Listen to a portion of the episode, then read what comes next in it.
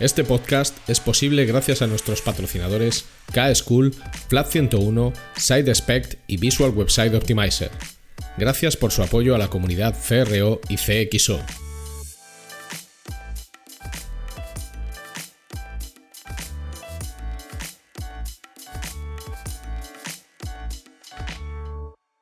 Mi nombre es Ricardo Tallar y estás escuchando CRO Café en español, el podcast de referencia en CRO y CXO, donde hablamos con profesionales digitales de todos los rincones del planeta sobre nuestro trabajo, con el objetivo de compartir, entretener y aprender.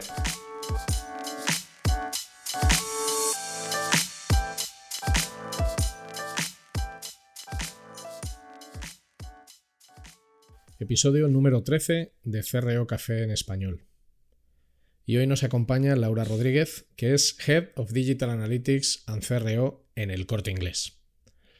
Laura y yo vamos a hablar en este episodio de cómo se trabaja el CRO, los datos, la táctica de acciones digitales en una organización tradicional y con una marca tan arraigada para la mayoría de nosotros como es el corte inglés.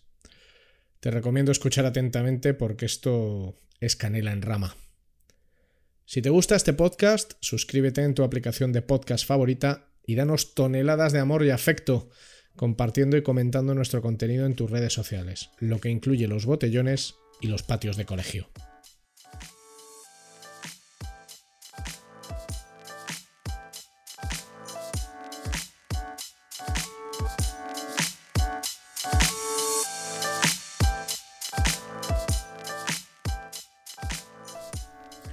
Bienvenidos a CRO Café en español. Hoy está con nosotros Laura Rodríguez, Head of Analytics and CRO en el Corte Inglés. Bienvenida, Laura.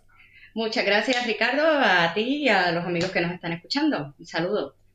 Bueno, yo con muchas ganas de tenerte por aquí. Ha costado, ¿eh? Ha costado que... sí, ha sido un poco cuesta arriba, pero aquí estamos. Es que son, son meses muy duros. Sí, sí, es verdad que la verdad es que estamos todos en un momento en el que hay como una especie. Yo, fíjate, yo te diría que no es que haya como un estallido de lo digital, sino como ni siquiera aceleración, sino como una prisa de lo digital. O sea, hay mucha prisa en hacer muchas cosas y estamos todos bastante. bastante hasta el cuello. Que por un lado es bueno, pero también. Pues es, es malo. O sea, al final pierdes mucho foco.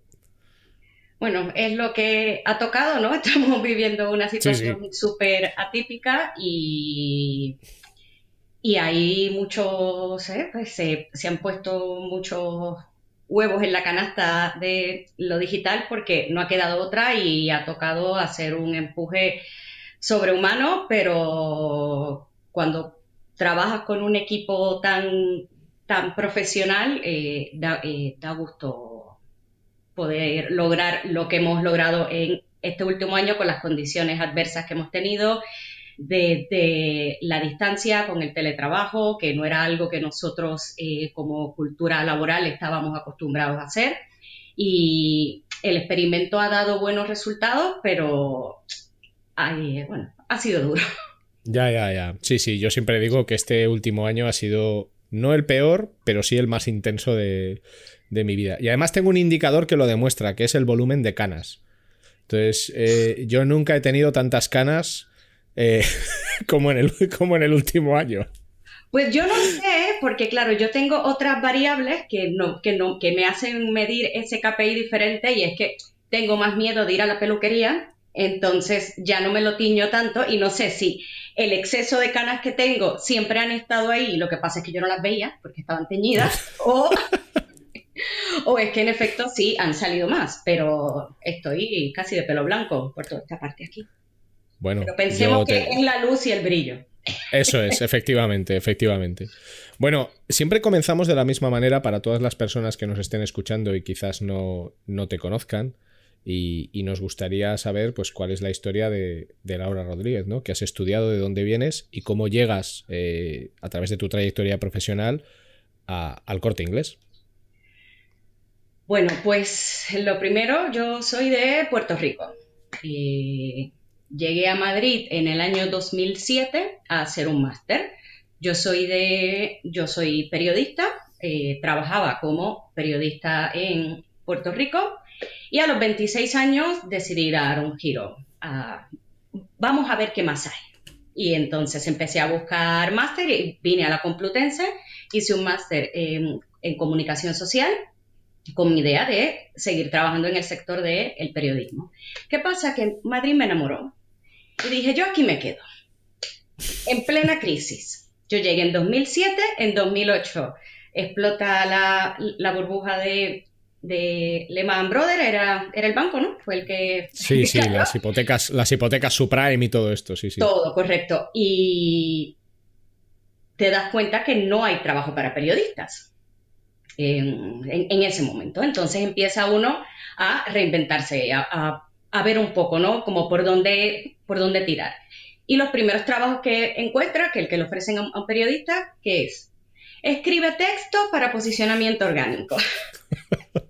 Y ahí va uno, escribe post y escribe post y escribe post. ¿Qué pasa? Que te empiezan a dar acceso a Google Analytics para ir viendo cómo van tus contenidos. Y en ese momento te das cuenta, por lo menos yo, que decía, es que esto es un mundo. O sea, ahí está todo. Y yo, como la vena periodística al final nunca la pierdes, yo siempre decía, estos son la gente contándote una historia. Hay, una historia ahí con números. Una historia de por dónde vine, cómo llegué, cómo te encontré, qué, qué me dio problema, por dónde me fui, qué estás haciendo bien, qué era lo que yo quería hacer y no me dejaste, o qué estás haciendo bien para yo poder hacer lo que quería hacer. Y digo, pero si estás con gente contándote historias, digo, vamos a ponerle voz a estos números. y yo siempre he dicho, bueno, pues al final eres analista digital, pero lo que estás haciendo es poniéndole voz a los, a los usuarios del el canal, ya sea de una web o de una app o de, o de cualquier otro activo digital. Y bueno, con todo, sí, No, no, te digo, y a partir de ahí que, que dices, madre mía, esto, de los datos digitales, qué pasada. Entonces, ahí empecé a trabajar en una agencia, en Kanji. Eh, allí estuve, puedo decir, casi tres años. Empecé como community manager, porque todos tenemos un pasado como community manager. bueno, todos somos community manager de nosotros mismos. ¿no? Exacto. Y CEO de nuestra vida.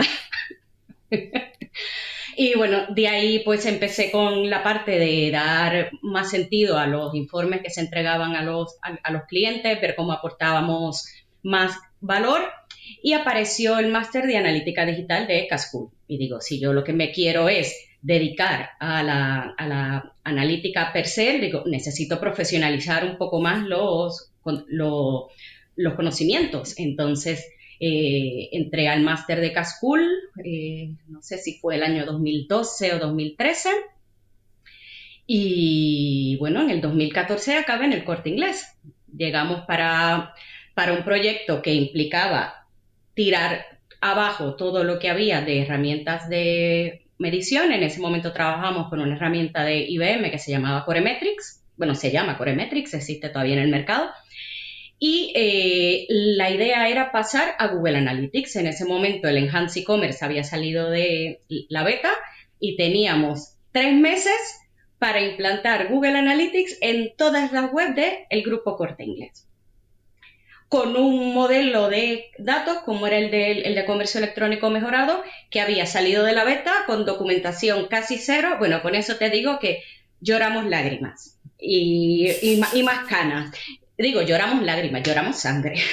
lágrimas siempre lloramos. Sí, sí, las lágrimas están ahí. Eh, y fue un proceso muy, muy interesante porque creo que para mí es uno de los pilares fundamentales que nos ayuda a hacer nuestro trabajo en el día a día y es que conocemos exactamente cada dato que recogemos, cómo se recoge, cuál es la fuente, cómo se puede interpretar y tener todo ese conocimiento, poder entender bien todos los datos que estamos recogiendo, saber poner la mano en el fuego, porque yo me atrevo a poner la mano en el fuego con la mayoría de los, de los datos que recogemos en nuestras herramientas digitales, porque sé que están bien calibrados, porque sé que se recogen bien y eso al final es lo que nos ayuda a poder eh, generar hipótesis con sentido, a poder eh, proponer cambios y poder mejorar la experiencia del cliente. O sea, nosotros hablamos de pues, que somos analítica digital y CRO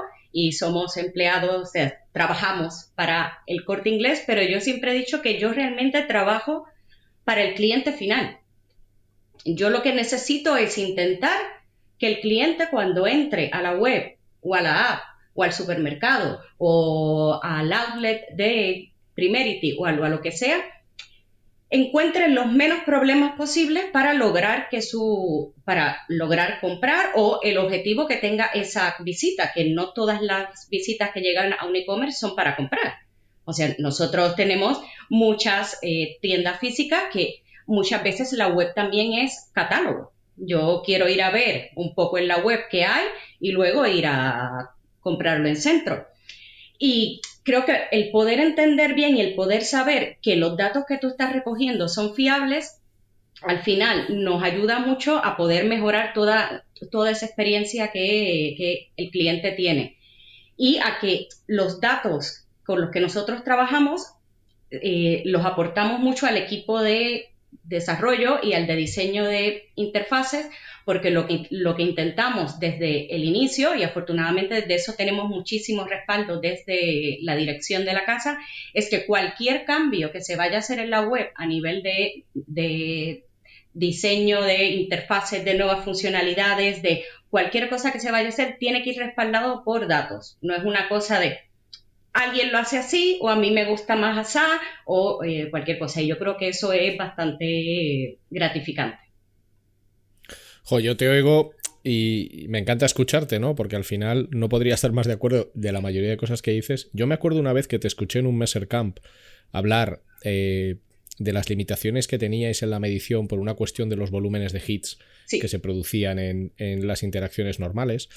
Y me llamó la atención algo muy en positivo, pero que se escucha pocas veces, que es precisamente algo que acabas de decir, que es el nivel de precisión y exactitud que hay en la extracción del dato que al final un poco es lo que te garantiza la fiabilidad de los datos que vas a consultar. Porque yo creo que uno de los grandes problemas que tenemos en la analítica digital hoy día es que muchas implementaciones están mal hechas.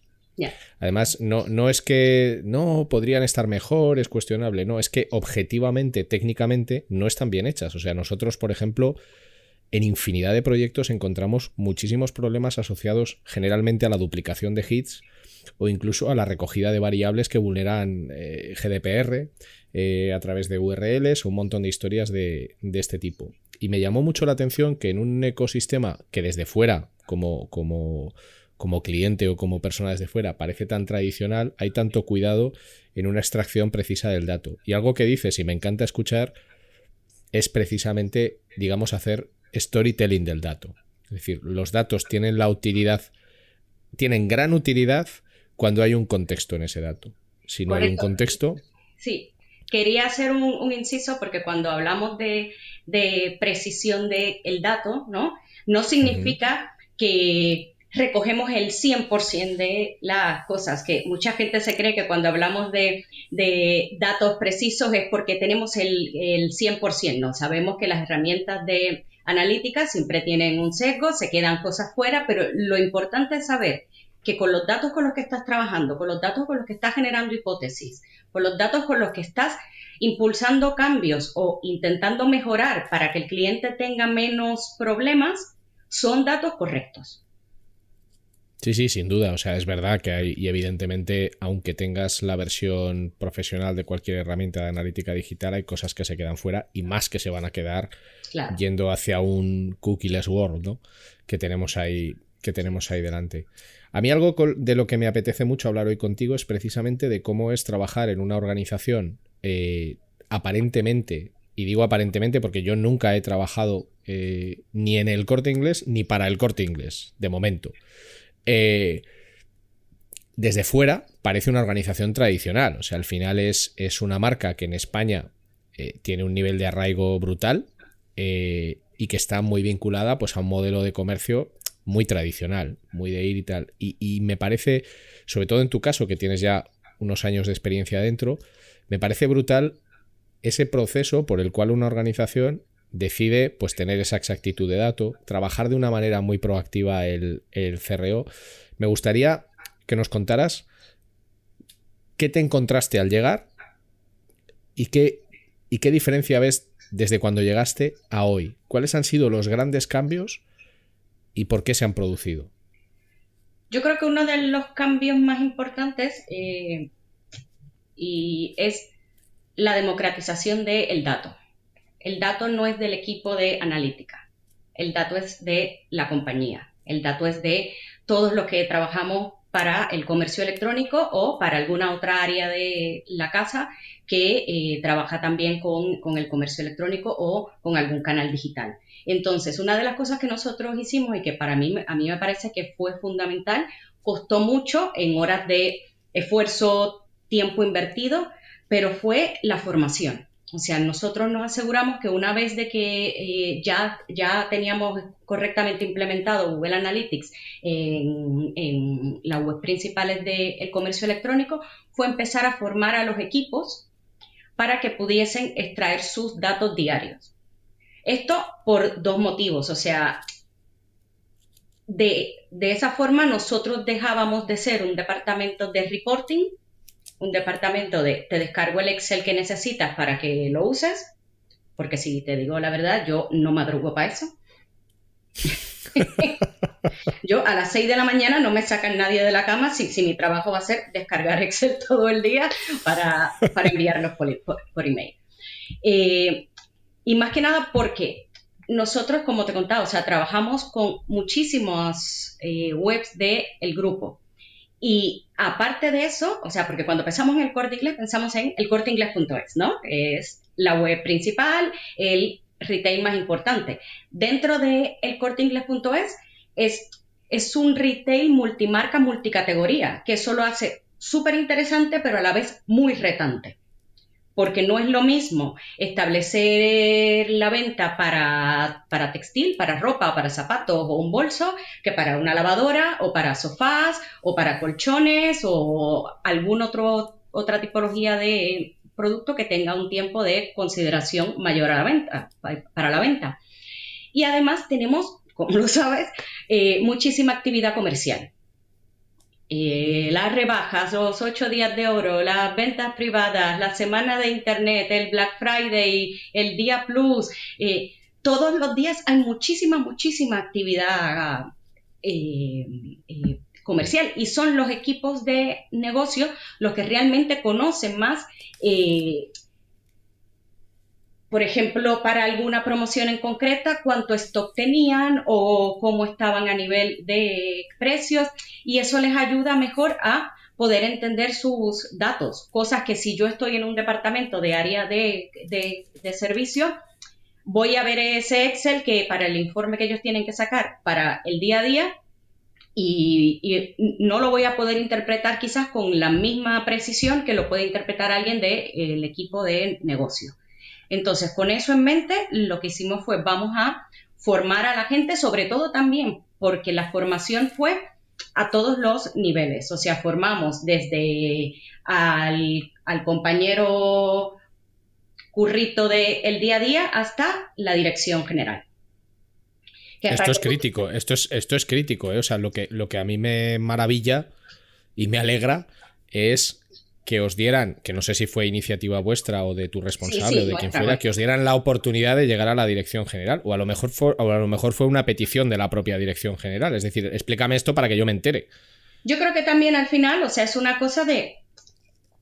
Hay, hay, hay una herramienta nueva, ¿no? Hay una cosa nueva con la que vamos a trabajar y yo necesito, ellos como dirección general necesitan poder entender qué son esos datos, necesitan saber qué es una sesión, qué es una tasa de rebote, qué es una, qué, es una, qué, es una página vista, qué es un referral, qué es un, o sea, todas las métricas que, que, que, aunque no las vayan a usar en su día a día, porque están a, mil cosas y no se van a meter a extraerlo, pero sí poder entender los datos que les, que les, que les llegan. Y yo creo que eso es, que eso es crucial.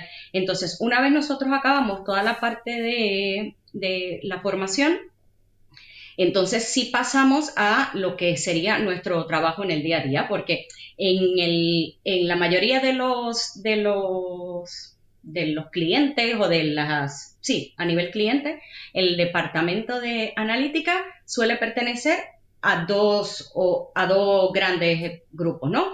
O pertenece a marketing, o está bajo el ala de marketing, o está bajo el ala de eh, business intelligence, por ejemplo. Y nosotros pertenecemos al equipo de UX. Mira, creo que, es una, creo que es una combinación que no había oído hasta ahora, ¿eh? porque también hay veces que, la gente, hay veces que la gente cuelga, hay, veces que cuelgan de IT, hay veces que se cuelga de dirección estratégica, cosas así. Nosotros, nosotros pertenecemos al equipo de, UX, lo cual es súper interesante porque nos permite eh, no solo compartir con nuestros compañeros desarrolladores y los compañeros que son de, el diseño de, interfaz, eh, cosas que nosotros vemos que en los datos están un poquito que tú dices, uy, aquí yo creo que estamos teniendo algún, algún problema en esta página. ¿Será este botón, no esto? Entonces tienes oportunidad para hacer brainstorming, para también coger el feedback de, eh, de la gente de diseño, para que nuestros compañeros de desarrollo de frontal nos aterricen un poco, que eso es muy importante, porque dices, va, si hacemos este cambio ya verás cómo... Y yo estoy diciendo, no, no, no, pero es que no se puede, porque yo recibo e, este servicio de esta forma o yo consumo estos datos de esta otra forma. Entonces, si podemos trabajar de la mano, creo que tenemos ya mucho ganado a la hora de, eh, de todo el plan de lo que queremos testar, de las cosas que queremos optimizar.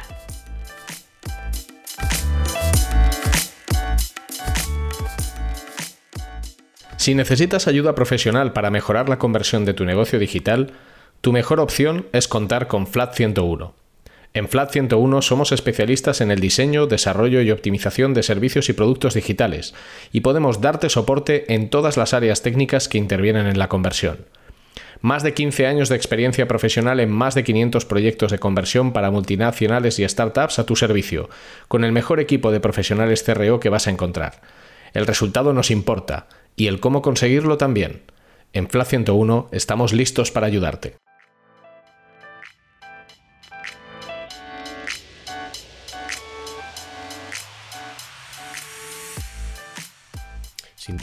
Sin, duda, sin duda. El, con todo esto que me cuentas, quizás lo que, lo que me gustaría saber que nos puedas contar es cómo es un proceso de CRO dentro del corte inglés. O sea, porque al final, claro, hemos empezado. A mí hay algo que me parece súper interesante, que es que la gente de UX eh, esté directamente vinculada al mundo de los datos. Al final son dos, digamos, son las dos disciplinas principales que intervienen en el, en el CRO. Es decir, yo necesito entender los datos para retroalimentar mis acciones que acaban siendo en muchísimas ocasiones un tema de frontal. Acaban siendo un tema de front de cómo yo cuento las cosas, de cómo yo presento las cosas o de cómo genero flujos o procesos de navegación diferentes. O sea, eh, entonces, en ese sentido me parece súper interesante. ¿Cómo es un proceso de CRO estándar en el corte inglés? ¿Cómo lo trabajáis vosotros? Pues lo trabajamos desde varias frentes. O sea, intentamos... Eh, involucrar a los mayores equipos posibles. Intentamos eh, trabajar con el equipo de negocio, con el equipo de diseño de interfaz, con el equipo creativo, que es el que hace todos los, eh, todas las portadas, diseños que hay en, la web, y con el equipo de desarrollo de, eh, front. Y entonces, lo que vamos haciendo es y lo típico que se hace siempre, ¿no? Pues ideas para testar. Ideas de alguien me dice, oye, a mí me gustaría hacer este cambio, eh, porque entonces yo voy recibiendo feedback de cosas que quiere hacer negocio, cosas que quiere cambiar UX, cosas que quiere cambiar creatividad, cosas que le gustaría probar al de, al de desarrollo de, de front.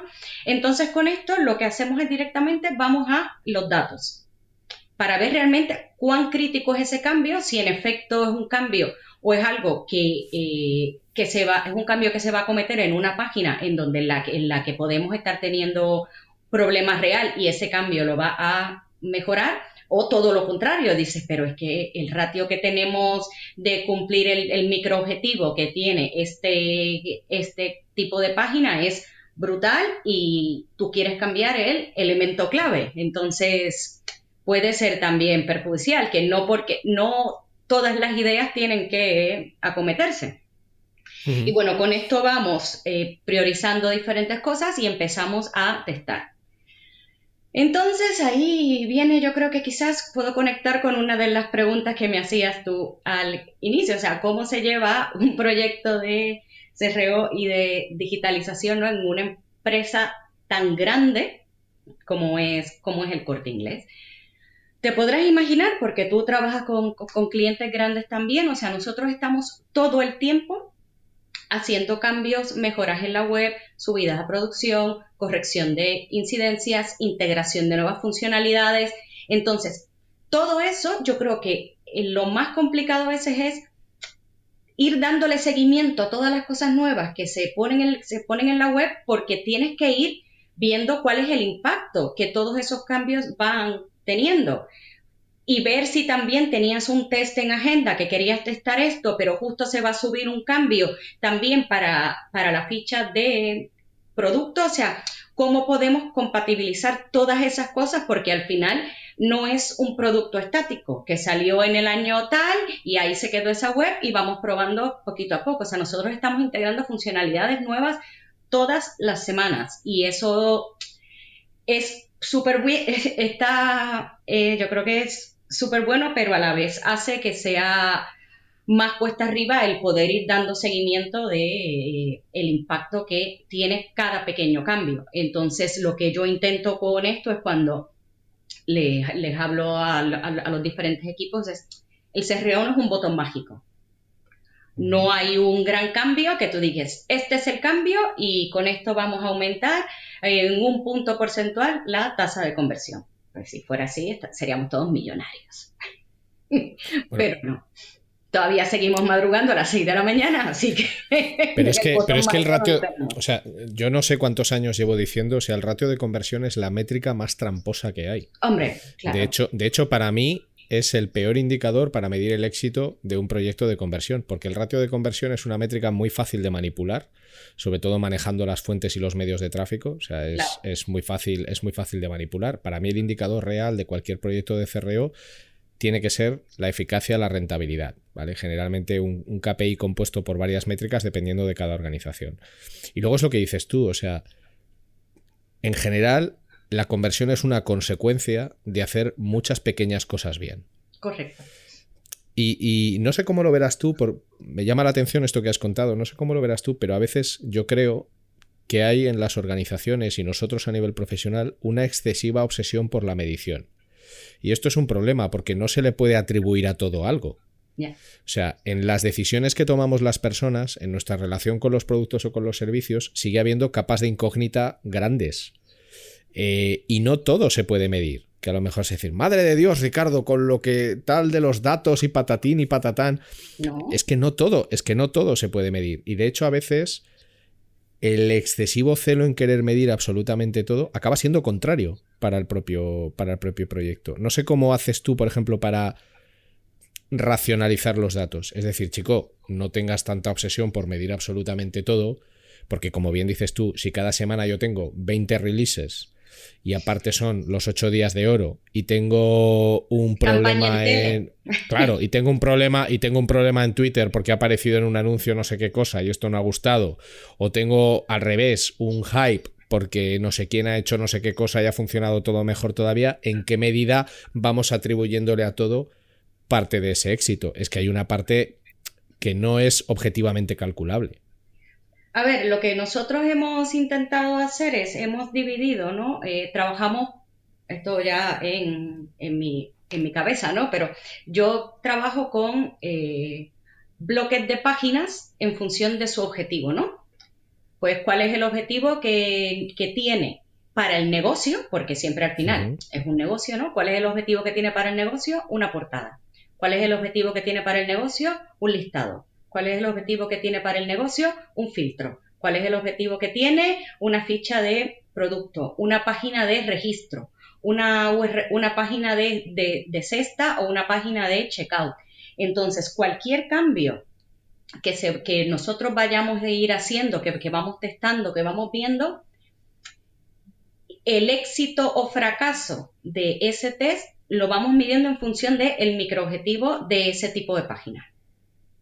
Si, por ejemplo, el más clásico, ¿no? ¿Cuál es el objetivo de una ficha de producto? Que el cliente añada la cesta. Ya luego, si compra o no, ya no es responsabilidad de la ficha de producto, porque te lo pensaste y lo dejaste para más tarde. El banco te denegó el pago o cualquier cosa. Cualquier cosa pudo haber pasado, pero la ficha cumplió su objetivo que es añadir a la cesta. Es tener toda la información que el cliente necesita sobre ese producto, eh, cualquier duda que le pueda generar a un cliente, poder tener esa información ahí para que el cliente decida añadirlo a la cesta para comprarlo. Entonces, cualquier, por ejemplo, cualquier test o cualquier cambio que nosotros vayamos haciendo en esas páginas, el KPI que vamos midiendo siempre, que vamos viendo que no se afecte, es el ratio de añadir a la cesta. Siempre al lado está el de la conversión, porque no, deja de, no dejamos de ser un negocio que su macro objetivo es la venta, pero eh, entendiendo esto, yo creo que es quizás eh, la forma menos dañina, ¿no? Para, o sea, porque, bueno, no sé cómo decirlo, la forma menos sucia para poder eh, evaluar un cambio, porque tiene menos ruido. Bueno, pero es que al final, si lo has dicho al principio, y yo estoy totalmente de acuerdo y lo estás explicando ahora, no todo, eh, para empezar, no todo tiene un objetivo de vender. No todo tiene un objetivo de vender. Por ejemplo, el consultar unos FAQs no tiene un objetivo de venta. El localizar de manera ágil cuál es el centro más cercano a mi casa no tiene un objetivo de venta directa. El encontrar un teléfono eh, de manera fácil no tiene un objetivo de venta directa. Yo creo que el, el, problema en muchísimas ocasiones, por lo que me cuentas en vuestro caso no es así, pero por ejemplo en mi trabajo muchas veces es decir, perdona, que es que antes de fijarnos en la conversión tenemos que entender cuáles son los objetivos que deben cumplirse en función de la relación que una persona tiene con un producto o un servicio, como bien has dicho tú. O sea, el objetivo, el objetivo de una página de producto es añadir al carrito, sí, pero es que hay otros. Hay añadir a un wishlist, hay consultar el propio producto sin ninguna intención de compra. O sea, sin ninguna intención de compra. O sea, es decir, y, se da un efecto muy showroom en algún tipo de productos que has dicho tú. O sea, es yo lo voy a mirar en la web y luego ya veré si me acerco o no físicamente. En el caso de que haya, en el caso de que haya tiendas. O yo voy a ver lo que hay, tengo aquí un componente de pajareo, sobre todo en lo que es el mundo moda o cuando hay promociones como las que manejáis vosotros de los ocho días de oro o determinados tipos de outlets, cosas así, yo entro simplemente a navegar. Entonces, yo siempre digo que hay que medir dos cosas, la calidad transaccional del tráfico y la calidad navegacional del tráfico. Porque si un tráfico navega muy bien, me interesa, porque puede acabar comprando. Entonces, no hay que mirar única y exclusivamente la venta, porque la venta muchas veces es una consecuencia. Yo, creo también otro, otros retos interesantes, eh, por eso te digo que, no nos aburrimos, porque tenemos tanto que, que, hacer y tantas novedades. Por ejemplo, pienso así en voz alta, el servicio de supermercado, ¿no? Existe, eh, puedes comprar a través de la web supermercado de lo que llamamos compra planificada, que es tu compra con tus 60 artículos en la cesta, donde pues navegas por, más listados es posible, usas más el buscador, comparas ofertas, etcétera, y luego está el servicio que tiene el corte inglés de supermercado entrega en el día, que te lo traen a tu casa en dos horas. Eh, son hasta 15 productos. Entonces, al final, la navegación para comprar con entrega en el día versus, no, versus la compra planificada es diferente. ¿Cómo optimizas el supermercado? ¿Para cuál de las dos navegaciones? ¿Para cuál esto? Entonces, todos los cambios que se van haciendo, viendo, vale, es que para comprar en el día se utilizan más estos, estos, estos elementos de, navegación. Y para la compra planificada se utilizan más estos otros elementos de navegación. ¿Significa que tienes que destacar más unos sobre otros? No. Y, creo que es uno de los... al final, al ser un, un, negocio tan diverso, los cambios que se hagan tienen que ser lo más homogéneos posible y decir, es que tiene que servir para todo. Totalmente. De hecho, tú has dicho antes que hay varios negocios digitales eh, una cosa que a mí me llama mucho la atención en algunas organizaciones es que los aprendizajes que se obtienen en algunos negocios digitales a veces no se aplican en otros. En vuestro caso hay, digamos, vamos a llamarlo un repositorio de conocimiento, una serie de buenas prácticas que se identifican, que se intentan aplicar en todos los negocios digitales o cada uno funciona a su bola? Eh, sí, suele tener más o menos una estética común o, vamos viendo si esto funciona aquí, vamos probando en, en cualquier otro, pero también entendiendo que cada negocio tiene su público objetivo, tiene su público con sus curvas de aprendizaje diferentes.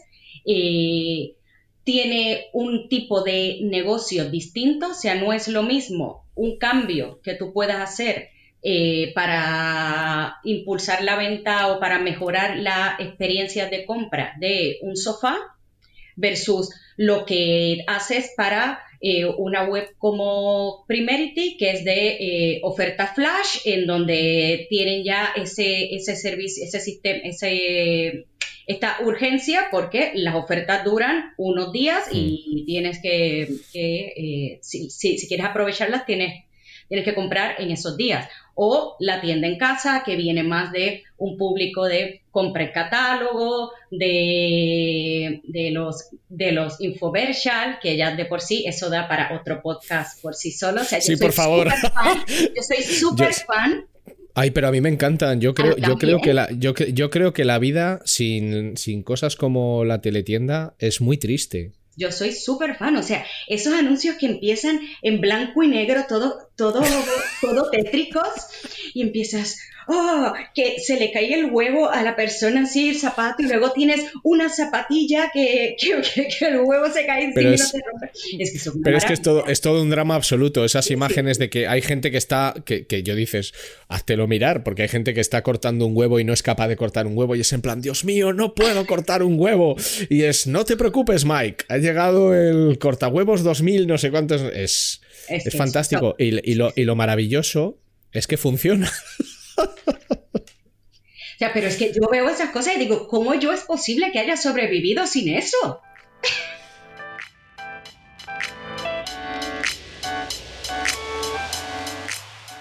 Ahora es el momento de una pequeña promo.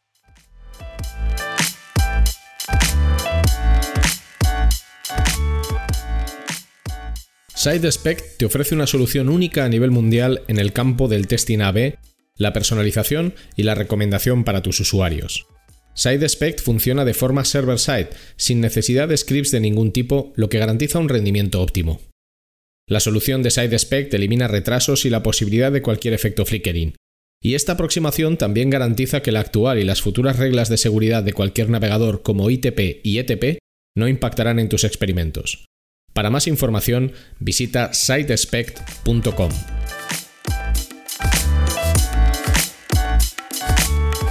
Pero totalmente. Yo, mira, yo creo. Mira, yo en la. Yo de teletienda he comprado. Eh, que yo recuerde. Un recopilatorio de estos de baladas rock. Que, que, es de estos que te ponen los anuncios en plan como que, como que poniendo esos recopilatorios todas las mujeres del planeta van a caer rendidas a tus pies porque son baladas y no sé cuántos y no sé qué. Y creo que una vez me compré un... Bueno, creo, ¿no? Una vez me compré un cacharro para hacer abdominales mientras estás descansando. Que es, la que es la mentira más grande del mundo. O sea, no es verdad.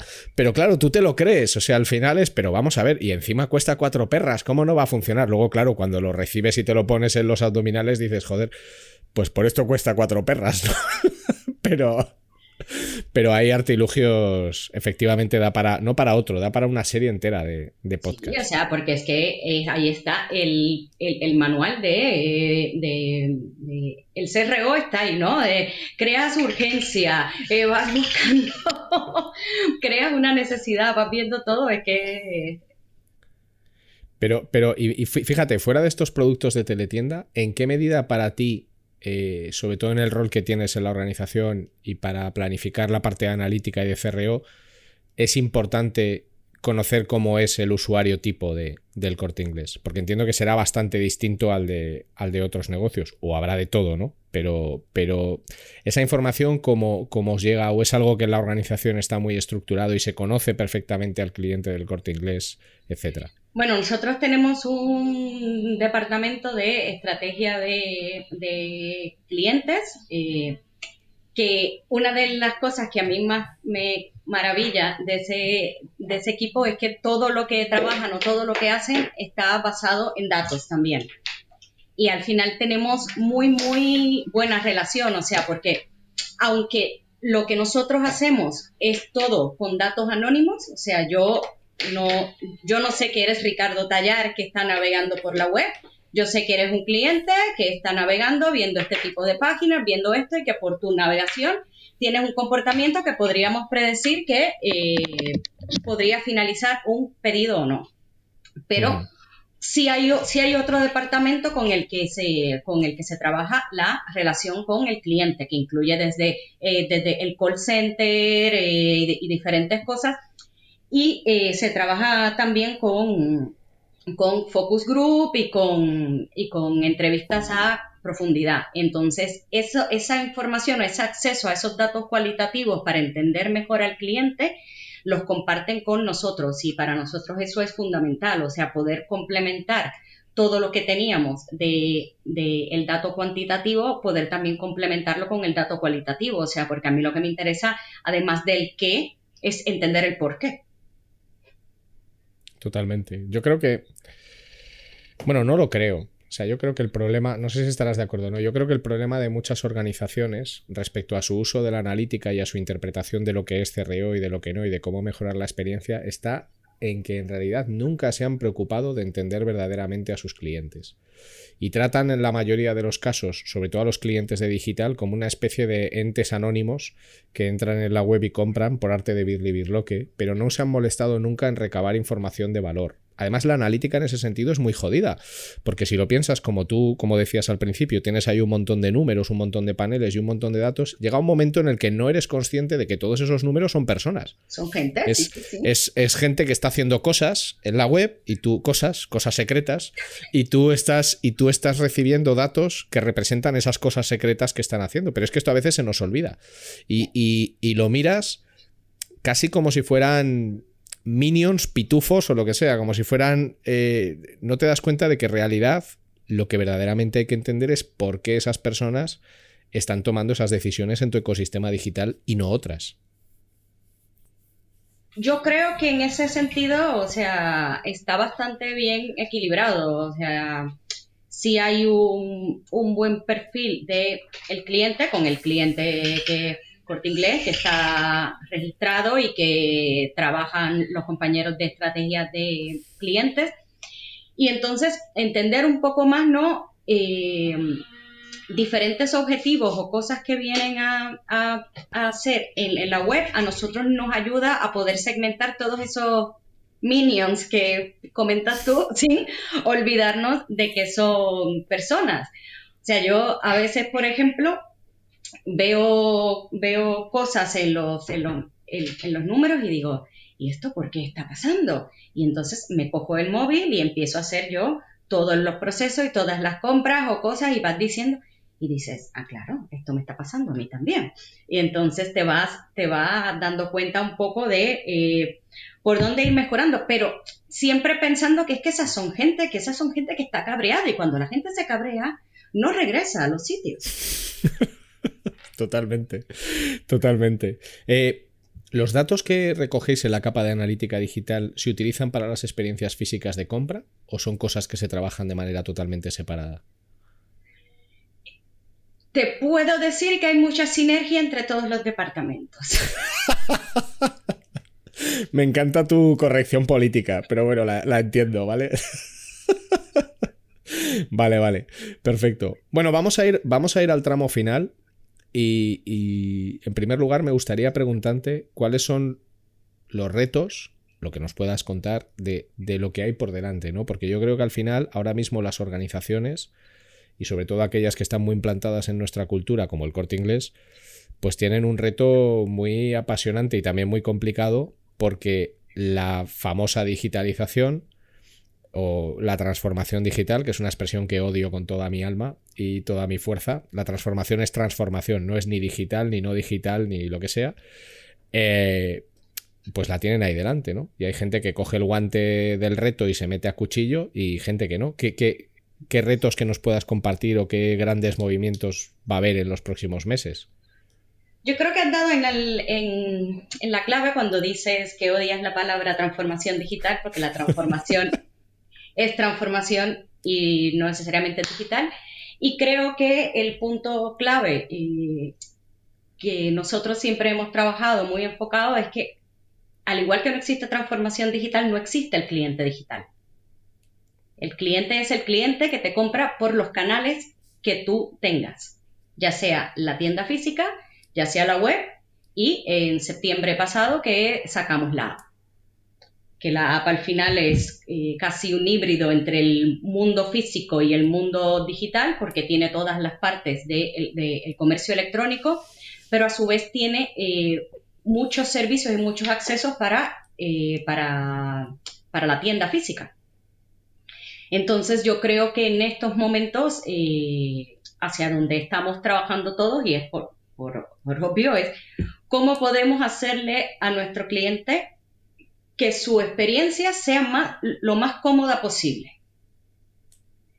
No es no necesariamente tiene que ser que pueda hacer las cosas lo más rápido posible, porque no siempre algo rápido es algo bueno, sino que sea lo más cómodo posible, que, que, no, que, que no pase trabajo, eh, poder entender todos esos puntos de contacto que tenemos con nuestro cliente, desde las campañas de captación de marketing, eh, desde sus visitas a nuestros canales digitales, y su visita a nuestros canales físicos, a lo que serían tiendas, ¿cómo podemos ayudarle a sentir que es todo lo mismo?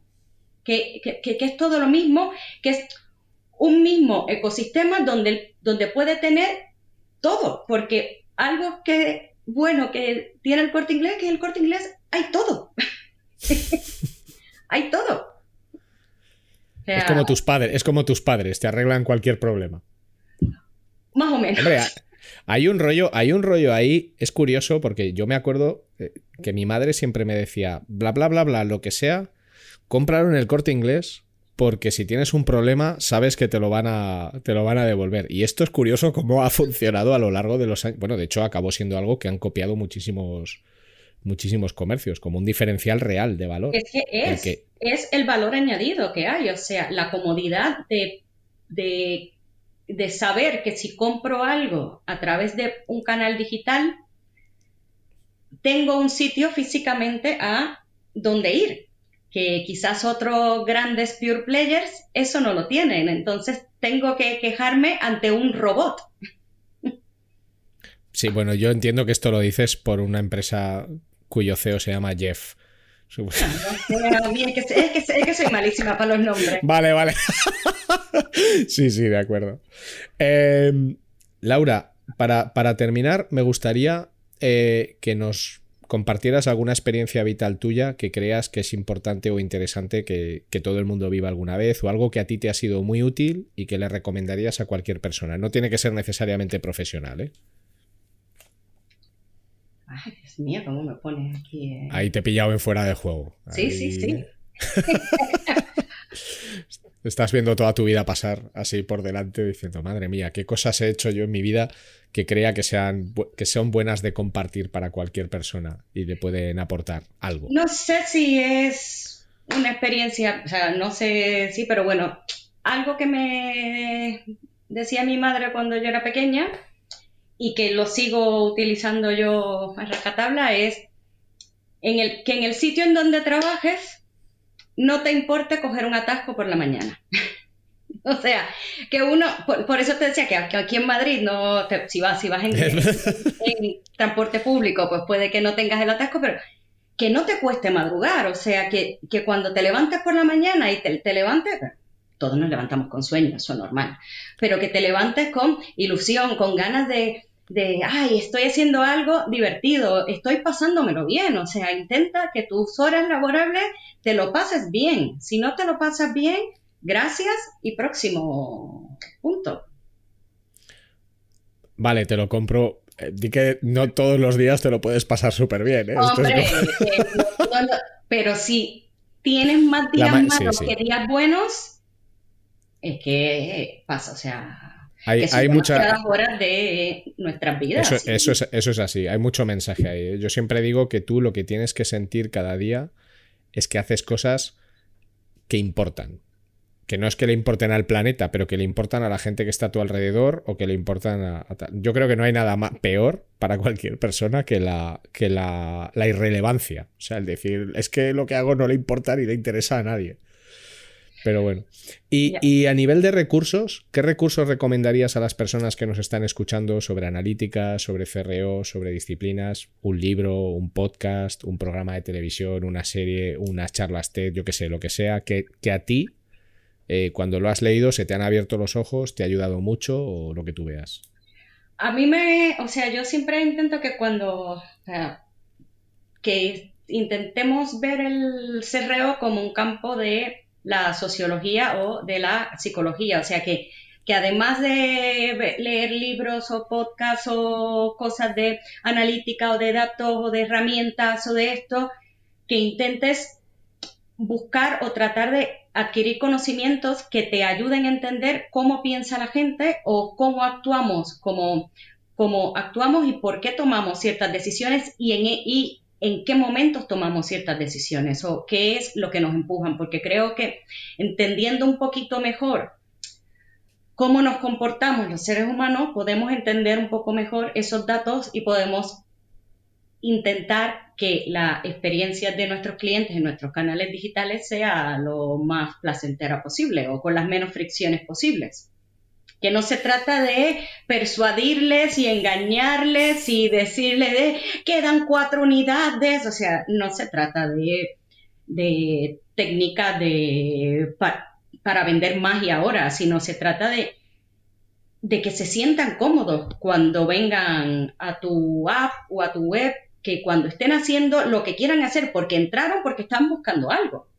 Ya sea que lo necesiten en estos momentos o tengan una idea de algo que necesiten comprar, pero que ese proceso de búsqueda sea lo menos tortuoso posible. Entonces, a mí me gustó mucho un, libro de, ay, de Dan Ariely. Ese mismo, nunca lo sé pronunciar. Dan Ariely. Y, y que el título es Predictably Irrational. Sí. Hmm. Tiene, otros como las trampas del deseo, etcétera, sí. A, mí este en particular, a mí me gustó porque realmente lo que te van contando son experimentos que se han hecho con, con, grupos de personas, algunos con, pues, con más rigor científico que otros, pero al final eh, cumplen un poco el poder entender algo, algo más.